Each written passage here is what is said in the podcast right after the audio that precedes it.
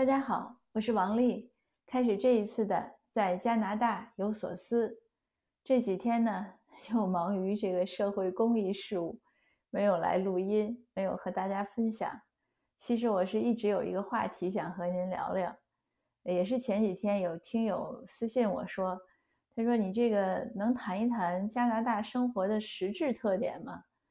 嗯，我说什么叫实质特点？他说：“你觉得和国内生活最大的区别是什么？”那我觉得这是个好问题，我也就想了想了想想了想，后来想到了一点，当然也不一定，就是因为这个问题，我想也没有标准答案，因为每个人来来移民呢，他的目的都不一样，诉求都不一样，每个人的认知啊，每个人的经历啊，性格啊，愿望啊，什么什么都不一样。所以看到的世界呢也不一样。我经常就是说，世界就是你的世界，就是你，你心里想什么，你想到了什么，你眼里就容易看到什么，你对这个周围的环境的体会就会就是有自己独特的一个特点。这是我的一个我自己的一个观点吧。所以我想，你即使问一百个、问一千个从中国移民加拿大的人，你问他，呃，加拿大生活的。实质的特点啊是什么？或者和中国最大的区别是什么？可能答案呢也是百花齐放，因为也真的没有标准答案。那我想到的词是什么呢？我当时想了想呢，就想到一个词，就是自由。其实我自在我自己的感受来说呢，在加拿大生活呢，自由度特别大。但是自由这个词呢，它是一个中性的词。呃，它也不是好，也不是坏，就是你多一点呢，少一点呢，这个是因人而异的。呃，我就像以前我讲过，就是也有人说，普世价值在人类社会都是一样的。那为什么不同的社会呢，会有呃不同的一些文化呀，或者一些观念会有这样的那么大的差异呢？就是因为那些普世价值的排序不一样。那我觉得对每个人也是这样，人们都是喜欢。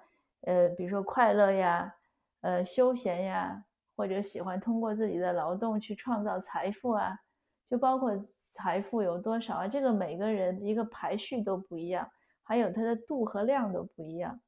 嗯，就是讲没有标准，没有好坏，就是每个人自己的感受。那我觉得呢，我喜欢加拿大的是它的自由度大，但是我也想说，任何事情。都是两面的，就是我们说硬币总有两面，任何事情都是双刃的，它有好就有它的不好。你自由度大，相对的就是你的责任，自己承担的责任要多。我们举个很简单的例子，我们都说呃不喜欢青年人啃老，他啃老的是为什么青年人喜欢啃老呢？他待在父母家里，他就不用承担那么多责任。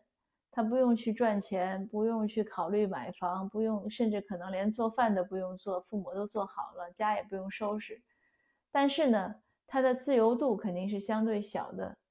就算说他父母很纵容他，他想干嘛干嘛，但是毕竟那个房子不是他全部拥有的，因为呢，他也没有那么大的能力和财力，所以即使他父母可以让他。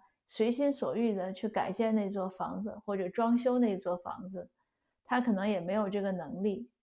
所以呢，就是说，有你想要很大的自由，你就要有很大的这种承担。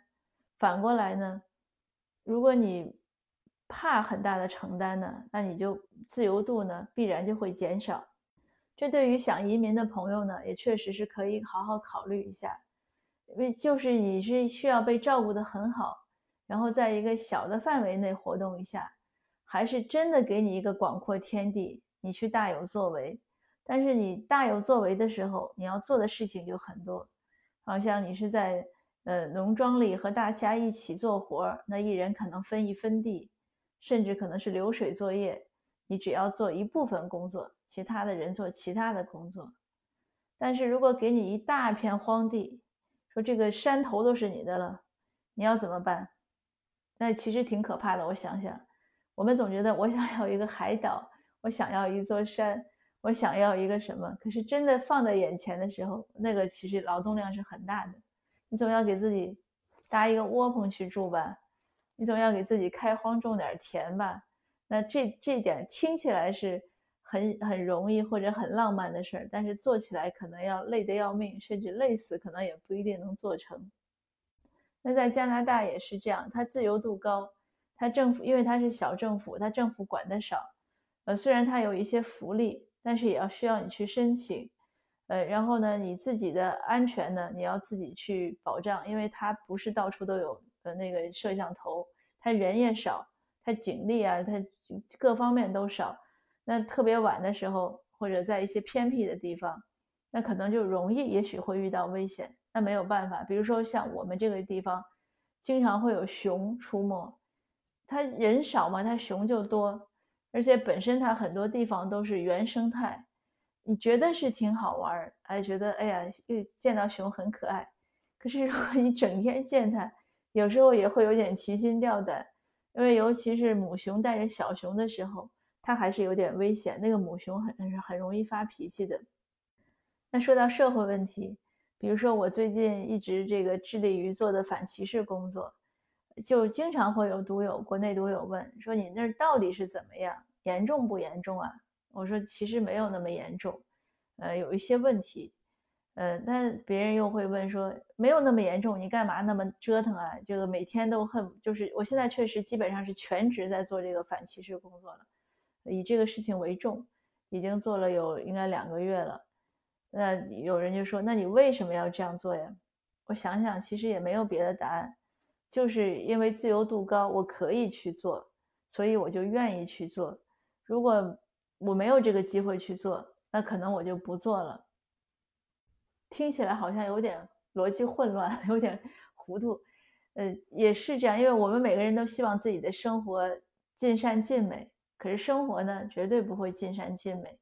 那我们去修改什么，去弥补什么，就是因为它可能有一百个漏洞，你去补哪个漏洞，肯定还是看可能性和看你的能力，对不对？所以反歧视也是这样，如果完全没有可能性让我去上街。呃，让我去跟政府发一些请愿，让我去做一些这样的抗争，那我就不去做了，我可能就去补其他漏洞了，因为反正这个漏洞也是补，那个漏洞也是补，补好哪一个，生活都会更好一点。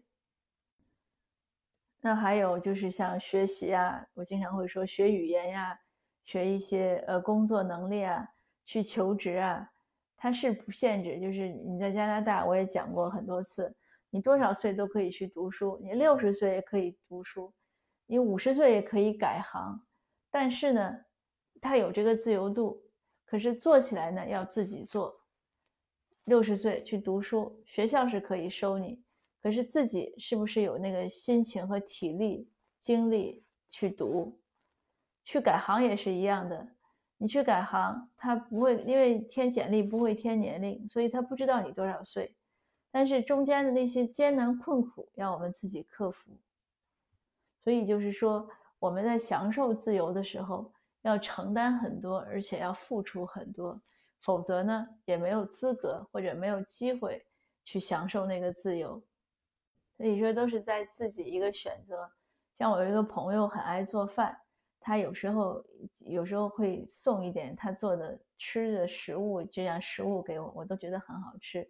像奶酪蛋糕呀，像做的包子呀，他说：“哎呀，都是好简单，我教你，一学就会。这样你什么时候想吃都可以吃，就不用求人家或者等人家来说你能不能给我做一个送给我啊？那个就算对方很愿意给你做，可是也不是马上能吃到的。那但是我呢太懒了，而且对做饭呢，对烹饪实在没有兴趣。我说我有限的脑容量和精力呢。”还是做一些更有兴趣的事情吧，所以呢，我就牺牲了我这个能随时吃美食的自由，呃，宁愿呢就是别人做什么吃什么，送给我吃什么我就吃什么，或者想吃吃不到也只能抱有遗憾。那没办法，谁让我不喜欢做饭呢？那这个话题呢就讲到这儿，呃，说了很多比喻啊，一些例子呀，呃，每个人能听到多少呢？或者能明白多少呢？就看我们各自对一些话题的一些理解和选择，一些倾向吧。嗯，所以我说就是没有答案，没有标准答案。那如果您想来加拿大呢，要想在西方移民西方呢，要充分的考虑到刚才我说的这一点，就是自由和相关的责任。好的，今天的分享呢就到这儿，谢谢您的收听，我们下次见。